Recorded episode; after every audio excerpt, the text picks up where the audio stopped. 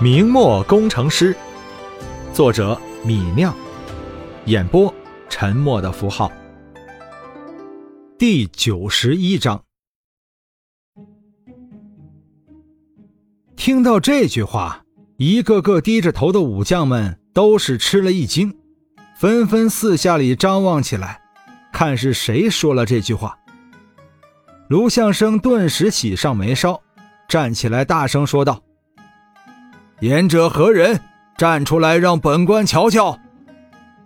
李直双手抱拳，从武将末席走出来，大声说道：“下官天津防守李直，愿与老回回一战。”卢相生看到出来的是李直，一下子十分失望，他尴尬的站在那里，半晌说不出话来。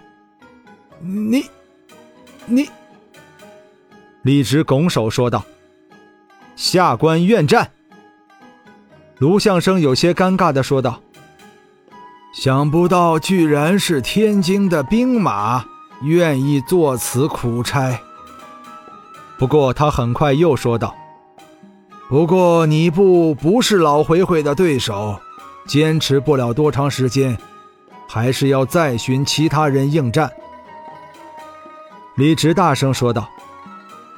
总理大人放心，在下是将老回回兵马拖到大军击溃高迎祥。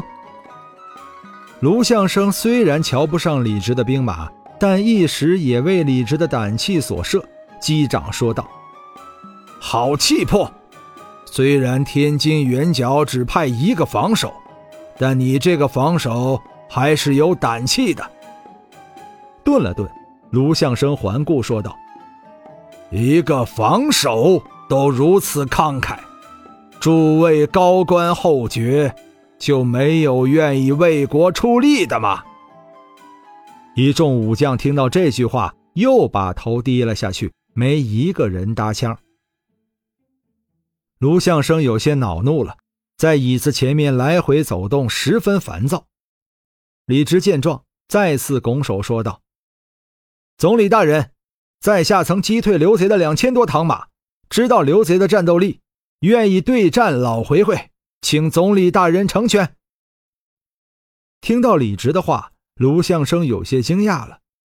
虽然说李直只是一个小小的防守官，所带的一千兵马不可能有战斗力，这是显而易见的事情，但是李直的请战态度也太坚决了吧？要知道。每个武将对于自己兵马的情况是最了解的，上战场不是儿戏，没有几把刷子是不可能敢对上强敌的，因为那是拿自己的性命开玩笑。这个李直却反复请战，莫非他是个狂生？又或者，他真的打退了两千唐马？他割下的两百首级是真刘贼？他真的拥有拖住老回回的实力。此时无人应战，自己是不是该相信这个李直一次？卢相生想着想着，脸上阴晴不定，竟一时有些犹豫不决起来。李直见卢相生犹豫，趁热打铁说道：“大人，在下愿立下军令状，若不能拖住老回回。”在下提井上人头来见大人。卢相生注视着李直，似乎是在做最后的决定。李直又说道：“大人明鉴，下官不是狂徒。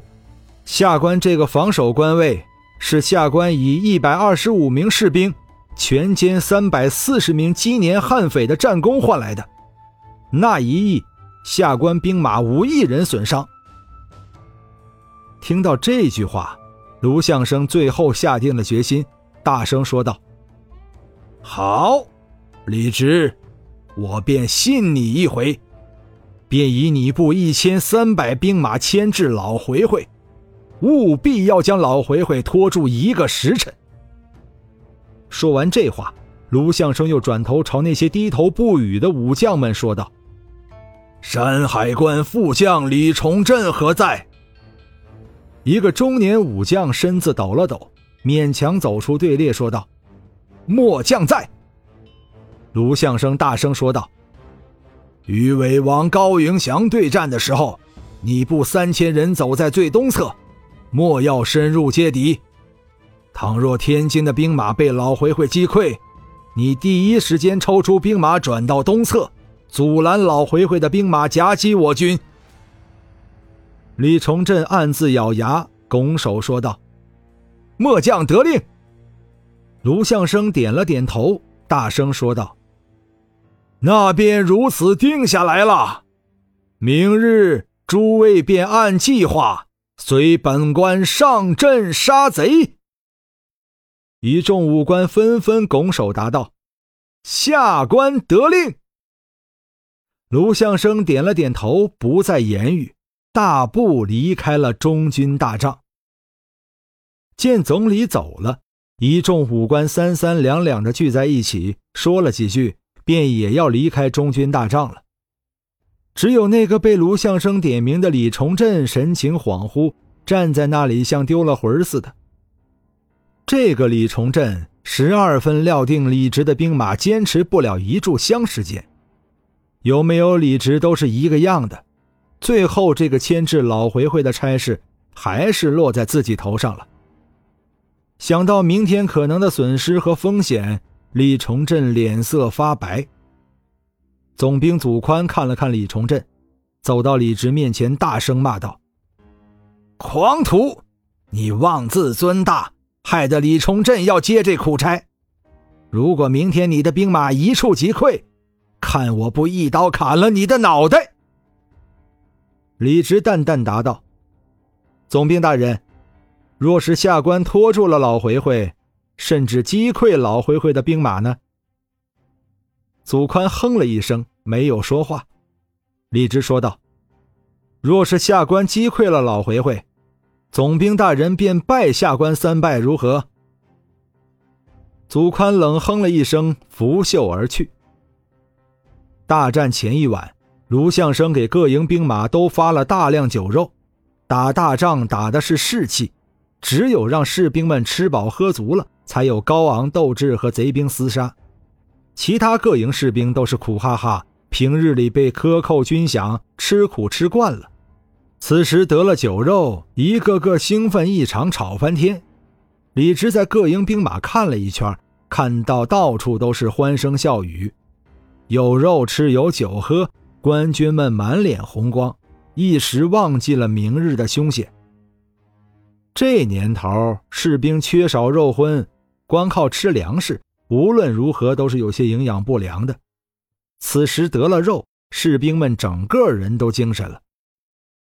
李直四处观察了一阵，觉得这些士兵平日过得十分辛苦，真不知道有多少战斗力。倒是选风团吃惯了肉荤，此时发了酒肉下来，也没什么大不了的。士兵们冷静地分食酒肉，整个军营里十分安静。引得其他营的将士们一阵阵侧目。不过，这些将领们都知道天津兵马是一个防守关的弱军，只当选风团被明天的大战吓傻了，没一个觉得选风团是平时待遇好，所以冷静。李直和三个营长在军帐里商量了一会儿明日的战阵，便让全团士兵熄火睡觉，自己也合衣睡了。第二天某时，官军大营里万头耸动，尘土飞扬，两万八千官兵拔了营，手持兵器排列战阵，在大声吆喝的军官率领下，朝各个方向奔跑步行，像是百川汇海的奔腾水流，向各个方向流动，最后汇成一支浩荡大军，步出大营。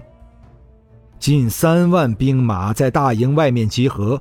按军官的指挥，各自入列，排成锥形大阵。大军有五千骑兵护卫两翼，朝北面的高迎祥、李自成贼营杀去。李直骑在马上，看那大军骑出的阵势，只看到传令兵骑着快马来回穿梭，各营旌旗挥舞，不少装备较好的边军穿着鸳鸯战袄，看上去火红一片，说不出的气势。总理卢象升身穿一副山纹铁甲，外面披着一件青袍，骑着一匹骏马，随一众总兵副将位列中军，目光坚毅。李崇镇的山海关兵马位于大军右翼，走在大军的侧后方，随时准备抽身去战东翼的老回回马守应。旋风团却不在这支大军中，而是独自开拔，离开了大军，往东面开去。去迎战老回回的三万步众。本章播讲完毕，感谢您的收听。